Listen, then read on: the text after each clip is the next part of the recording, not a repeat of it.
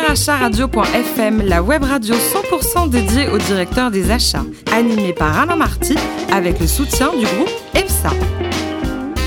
Bonjour à toutes et à tous, ravi de vous retrouver pour ce nouveau numéro de Directeur Achat Radio.fm, la radio à 100% dédiée aux directeurs d'achat. Vous êtes plus de 12 000 passionnés à nous écouter chaque semaine en podcast. Nous attendons vos réactions sur les réseaux sociaux, sur notre compte Twitter, DR Radio-du-bas FM à mes côtés pour co-animer cette émission. Antoine de Vulpilière, responsable de l'offre corporate du groupe EPSA. Bonjour Antoine. Bonjour. Tout va bien? Tout va bien. Nous avons une invitée, elle est juste géniale, Juliette Guimain-Dupil, experte en achat responsable et en charge de développement de l'activité des achats, responsable du groupe After. Bonjour Juliette. Bonjour. Alors racontez-nous, vous êtes diplômée d'une école de commerce doublée d'un master 2 à Dauphine et votre premier job c'était dans la filiale, une filiale de La Redoute euh, avec un patron hyper paternaliste. Exact. Jean-Pierre Ourdin, qui Ouais. était en fait le fils de Georges Ourdin, créateur de la Croix. Ouais. Et Jean-Pierre a créé la maison de Valérie. euh, effectivement, ils ont commencé, ils étaient 5. Et quand j'ai rejoint la maison de Valérie, on était 500. Ouais, c'était une belle aventure. Ouais. Et votre périmètre c'était quoi à l'époque? Alors, euh, bah, j'ai été embauchée pour développer toutes les études euh, marketing autour des clients, pour aider les acheteurs en fait à connaître leurs clients. Parce que quand on a une, boîte, une, une- pardon, une entreprise de vente par correspondance, Bah oui. forcément, on n'est pas très souvent en contact avec les clients. Par définition. Du coup, j'ai développé toutes les études Cali et Canti, euh, avec du coup un contact client qui était euh, intéressant. Ouais, c'est, Euh, passionnant ça, non À monter? Oui, ah, oui, déjà à monter, et puis effectivement pouvoir travailler avec l'ensemble des directions de l'entreprise et euh, effectivement les aider à mieux choisir les produits en fonction des spécificités des clients. Ensuite, vous avez suivi votre mari à Paris, c'est ça C'est exact. Vous êtes monté ou descendu à Paris Vous veniez d'où? On était, Nord, non? on non, non, on Ah. était basé, la maison de Valérie était à Blois. À Blois, très bien. Donc vous êtes monté à Paris et après vous avez intégré euh, PPR et c'est à ce moment-là que vous avez continué dans les achats, non? C'est à ce moment-là que je suis tombée dans les achats. Ben oui. Voilà, C'est un univers sympa, non? Il y a des gens sympas dans les achats. Ah, j'ai adoré. j'ai En- adoré. oui. Ensuite, la Fnac, vous faisiez quoi à la, Fnac, au sein de la Fnac, Juliette? Alors en fait, effectivement, j'ai travaillé au sein du groupe Pinot Printemps Redoute. Et puis quand euh, Monsieur Pinot a vendu les enseignes de grande distribution, effectivement, la centrale d'achat, voilà, Conforama, le printemps, etc. euh, la centrale d'achat, du coup, euh, s'est dissoute. Et euh, on m'a proposé de rejoindre la centrale d'achat de la FNAC. Avec du coup une approche aussi internationale qui était très intéressante. C'était combien à peu près les achats à l'époque, la Fnac? Parce que ça doit être mm, colossal, non? Le- le- Les montants achetés par, par la Fnac, euh, c'est Oui. important en tout cas. oui. Oui, bien sûr, c'est extrêmement important. Moi, à l'époque, je gérais des portefeuilles de 300 millions d'euros en fonction des Ouais. familles que je gérais. Donc, euh, effectivement, c'était. euh, Les gens étaient très gentils avec vous. Hein. Alors, oui, euh, les fournisseurs souhaitaient effectivement être référencés à la Fnac, euh, que ce soit les grands fournisseurs, mais bien sûr aussi euh, des startups, parce que la Fnac avait et a toujours ce- ce- cette image en fait de euh, agitateur d'idées, et précurseur, voilà, produit haut de gamme avec un accompagnement au niveau des clients. Donc, effectivement, il y avait un réel intérêt à être référencé à la Fnac. Vous avez rejoint donc l'AFNOR récemment, hein, c'était Oui, il y a trois mois. Il y a trois mois, bravo en tout cas. Vous nous rappelez le métier de cet organisme? L'AFNOR, ça- c'est quoi et ça sert à quoi? Alors, euh, bah, la Vous avez FNOR, trois heures aussi. hein. Euh, L'AFNOR, on connaît souvent l'AFNOR par euh, le côté normalisation. Donc oui. effectivement, il y a la AFNOR normalisation qui travaille sur l'ensemble des normes, que ce soit les normes françaises NF, les normes européennes ENC ou les normes internationales ISO. Et sur les achats, donc il y a l'ISO 20400 qui est sorti récemment.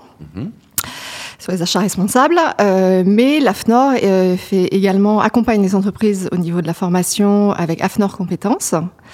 Vous avez également la direction AFNOR Édition qui publie un certain nombre de, de recueils en lien avec les normes et les sujets sur lesquels l'AFNOR travaille.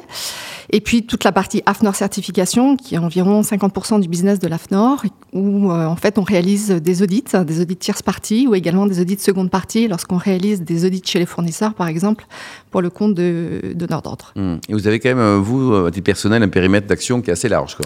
Alors oui, moi j'ai rejoint. large, hein. ouais, moi je suis très contente. J'ai rejoint effectivement AFNOR Développement, qui, Mhm. Comme son nom l'indique, en fait travaille sur tous les sujets innovants et de prospective sur euh, bah, euh, les enjeux des entreprises de demain, euh, que sont euh, par exemple euh, les achats responsables, l'économie circulaire, tous les enjeux liés à l'environnement, etc. Et les entreprises sont conscientes de tout ça, des enjeux? Bah, Déjà, il y a un contexte, je dirais, euh, réglementaire et normatif qui Oui, bon, ça, fait qu'effectivement, on est obligé. Après, euh, est-ce qu'ils sont conscients sur la nécessité de revoir leur business model par rapport effectivement à tous ces enjeux-là? Ça dépend de la taille de l'entreprise d'une part, ça dépend aussi, euh, je pense, de, du mode de gouvernance euh, et des prises de conscience par rapport aux enjeux, effectivement, qui sont des enjeux euh, qui concernent tout le monde, avec une échéance à court terme qui devraient être intégrés effectivement dans les business models des entreprises. Hum, Antoine? Oui, alors moi je voulais savoir, l'activité principale de l'AFNOR, de ce que j'ai compris, c'est le développement de normes. Euh, est-ce qu'on peut dire que pour l'acheteur et pour la norme, l'enjeu est un petit peu le même, c'est-à-dire euh, finalement ne pas être perçu comme un vecteur de restriction euh, et de complications mais comme un levier de performance, d'innovation, de confiance. J'ai découvert le monde en fait de la normalisation et de la certification il y a à peu près 18 mois. voilà, j'avais une vision effectivement assez plutôt négatif des normes en disant voilà ça c'est plus une contrainte, qu'autre chose. voilà c'est plus une contrainte qu'autre chose. voilà. euh, et en fait j'ai bah, j'ai été formée à par exemple à, à l'ISO 9001 à savoir comment on réalise un audit et je me suis aperçue qu'effectivement l'importance effectivement l'apport des normes c'est de mettre en place des systèmes de management et qui finalement sont des guidelines très intéressants pour les entreprises ça reste globalement des démarches volontaires euh, mais ça, ça donne un cadre en fait pour euh, pour les entreprises pour effectivement monter en compétence et on est vraiment dans une démarche de PDCA, donc euh, d'amélioration continue. Et euh, je connais bien la, norme ISO 20400 euh, pour travailler dessus, et je trouve que cette norme est particulièrement intéressante parce que je trouve qu'elle est très opérationnelle par rapport au métier d'acheteur, puisqu'elle accompagne en fait l'acheteur sur tout le processus d'achat, que ce soit de caractérisation du besoin, réalisation d'un cahier des charges, jusqu'à effectivement le choix des fournisseurs et après la vie globale de, la gestion du vie globale du produit ou du service. Antoine? Alors justement, ça amène un peu ma prochaine question. Euh, L'AFNOR, c'est une association qui est ancienne. La fonction achat, c'est une fonction qui est relativement récente. Est-ce que, du coup, de votre point de vue de certificateur, euh, est-ce qu'on peut avoir un peu ce que serait la qualité principale d'un bon acheteur, un acheteur certifiable? Attention là, hein, il vous écoute tous là. Hein. Bon. Alors effectivement, la fonction achat. Il est grand, il est sympa, il a un bon sourire, il s'intéresse pas qu'au prix, c'est quoi euh, Elle est relativement récente et puis ce qui est intéressant, c'est qu'une c'est une fonction qui évolue énormément et qui effectivement est amenée à, à, évoluer de plus en plus avec une notion de responsabilité qui, pour moi, euh, s'élargit et c'est ce qui rend ce métier passionnant. Moi, j'ai connu ce métier effectivement sous le prisme de la responsabilité financière. Et puis, euh, finalement, on s'aperçoit que les enjeux de demain font que les acheteurs, bah, effectivement, ils vont endosser des responsabilités. Euh, déjà au nom de l'entreprise, effectivement, ils engagent les fournisseurs au nom de l'entreprise. Donc ça, c'est déjà une responsabilité qui est énorme. Et quand on, on engage environ 65% du chiffre d'affaires de l'entreprise en travaillant avec des fournisseurs, c'est une moyenne. Après, ça varie effectivement euh, selon les entreprises et les secteurs. Euh, effectivement, il est important euh, de euh, de bien gérer les risques quand on travaille avec tel et tel fournisseur. Et en ce sens, j'estime que l'acheteur, effectivement, a une mission, un rôle qui euh, est de plus en plus euh, passionnant. Antoine? Alors, bah, une dernière question. Euh, vous parliez de démarche RSE et développement durable. Je crois que ça rentre dans le scope de votre, de votre poste. Complètement, oui. Parfois, on suspecte un petit peu les entreprises, notamment les grandes, euh, d'un manque de sincérité dans ces démarches-là. On a parlé de, des termes comme greenwashing. Quelques noms, euh, peut-être, d'entreprises bizarres? Jamais, je ne ah non, non, personne. Euh, non, ce que je veux savoir, si, est-ce que vous, à votre niveau, vous observez qu'au niveau des directions achats, il y a maintenant une vraie démarche, une prise de conscience que c'est important, ou est-ce que les comportements restent très divers? Alors, bonne question il y a deux choses. D'abord, euh, ce qui est très important à dire, c'est que les achats responsables, c'est absolument pas antinomique avec euh, des, des, achats performants d'un point de vue économique. Bien sûr. Voilà. Après, c'est plus une question. Ouais, c'est plus une question de prisme, effectivement, sur effectivement la performance économique. Elle est peut-être à plus long terme, mais ça, ça découle effectivement de toute l'approche en coût global. Euh, ça, c'est la première chose. Après, ce que je constate de plus en plus dans les entreprises, c'est que, euh, vous le savez, il y a beaucoup d'enjeux réglementaires et que on pourrait s'attendre à ce que les entreprises essayent d'être compliant en fait avec mmh. ces enjeux réglementaires comme la loi sur le devoir de vigilance. Et en fait, je constate de plus en plus que les entreprises veulent aller au-delà de ces, de ces enjeux réglementaires et ils nous demandent par exemple de, d'accompagner euh, les acheteurs, de les former pour une réelle montée en compétences. Euh, et ça, je trouve que c'est un signe effectivement euh, positif. Vous formez également les acheteurs? Oui. Ouais, c'est intéressant ça. Mmh. Bah, c'est toute la partie AFNOR, effectivement, compétences. et ça, ça marche bien. C'est que les gens sont, bah, conscients qu'ils ont Il y a de, plus en plus de demandes et surtout, on, on a beaucoup parlé d'achat responsable pendant des années. C'était indispensable d'un point de vue théorique. Mmh. Euh, sur pourquoi parler d'achat responsable. Euh, maintenant, euh, bah, les acheteurs ont envie d'y aller, mais sauf ils ont besoin effectivement d'y aller de façon très opérationnelle. Mmh. Et du coup, les formations qu'on dispense sont effectivement sur des cas concrets.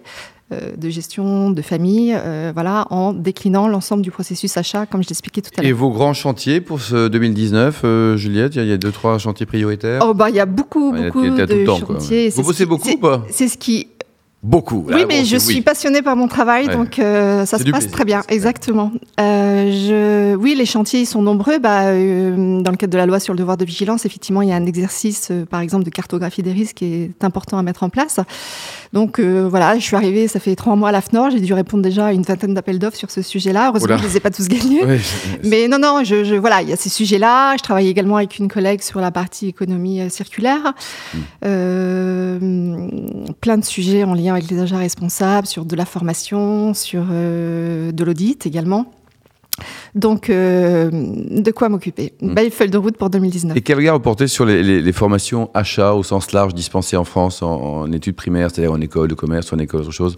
Ils sont au Alors- niveau, ils sont pas au niveau, ils sont bons, ils sont pas bons? J'essaye, quand le temps me permet, de continuer à donner des cours en C'est école. bien ça, ouais. Voilà, parce que je- j'estime qu'effectivement, il faut, dès le départ, euh, voilà, leur faire comprendre que. En d'abord, c'est formation initiale. voilà, en formation initiale, que le métier d'acheteur, c'est un métier passionnant. Il est parfois pas toujours perçu, effectivement, comme un, mé- un, un Il métier. y a un, un effort en communication. Voilà, exactement. Euh, et puis, je leur fais comprendre que globalement, ces jeunes, euh, bah voilà, ça va être les décideurs de demain. Ils vont avoir le pouvoir, l'argent, et qu'est-ce qu'ils vont vouloir, enfin, qu'est-ce qu'ils vont faire de ce, ce Mm. pouvoir et cet argent, et que c'est un peu de leur responsabilité. Donc, j'essaye de les sensibiliser sur ces enjeux et leur faire comprendre que quand on parle d'achat, on parle bien sûr de euh, de gains à l'achat, d'aspects économiques, mais pas que. Très bien. Alors, le plus beau métier du monde, selon vous, Juliette, c'est coiffeur, juge pour enfants ou attaché de presse? Bah, c'était effectivement quelques pistes que j'ai eues dans ma tendre enfance. voilà, euh, j'ai fait une école de commerce, ma Vous êtes bien coiffé, vous, Antoine hein Vous Comment il s'appelle, votre coiffeur? Euh, mon coiffeur euh, s'appelle, euh, c'est une femme, elle s'appelle Camille Alban. Et voilà, on, on la salue d'ailleurs, Camille Albal, très bien. Et, Très bonne amie, ouais. et alors, vous, vous avez vraiment hésité entre les trois ou vous dites, euh, bon, c'est normal de rêver aussi Non, j'ai oui, non, j'ai pas trop hésité entre les trois. Effectivement, j'ai fait une école de commerce parce que Oui. euh, voilà, j'avais fait un bac économique. Je, hum, je voilà, j'ai beaucoup voyagé. Mes parents m'ont effectivement appris à, à m'intéresser à plein de choses et je trouvais que le un bac économique c'était assez euh, général et Ouais, culturel. ouvert, quoi. voilà.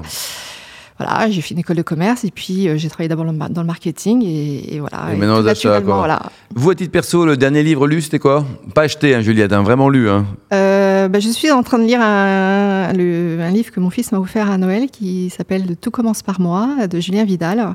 Parce que j'essaye de me dire que voilà, quand on travaille sur ces sujets-là en lien avec le développement durable, il faut aussi, nous on est acteurs hein, et, et on se pose la question de savoir qu'est-ce qu'on peut faire à notre niveau et, et aussi j'essaye de sensibiliser mes propres enfants sur ces sujets-là. Il faut commencer par le début, on va dire quoi. Je suis pas pour autant euh, écolo hein, parce qu'on Non, m'a souvent, non, mais euh, ouais. on m'a souvent donné cette étiquette-là. Mais voilà, je m'intéresse aussi aux enjeux sociaux parce qu'une fois de plus, le développement durable, c'est pas que les enjeux environnementaux. Euh, vous faites partie d'un club lié aux achats ou d'associations oui. L'ACA, d'accord. Qu'est-ce que vous euh, faites dans le, au sein du club? Vous réfléchissez un je, pilote un groupe sur les achats responsables. Voilà, bah, très bien, ça. Et alors, côté voyage, pour terminer, il paraît que vous avez un vrai, vrai, vrai coup de cœur pour Madagascar. Oui, exact. Pourquoi? Euh, j'ai un petit filleul là-bas en fait, et j'ai eu l'opportunité d'aller le voir. Et, et voilà, j'ai découvert ce- cette île qui est absolument extrêmement riche. euh, voilà, euh, paysages très variés, des gens très attachants. J'ai pas fait encore le nord de l'île, donc euh, j'ai prévu. Vous allez y retourner, là, quoi. Merci à vous, Juliette, et également Antoine. Tous nos podcasts d'actualité sont disponibles sur le compte Twitter et LinkedIn des radio-du-bas FM. On se donne rendez-vous vendredi prochain à 14h précise pour une nouvelle émission. Directeur acharadio.fm vous a été présenté par Alain Marty avec le soutien du groupe EPSA.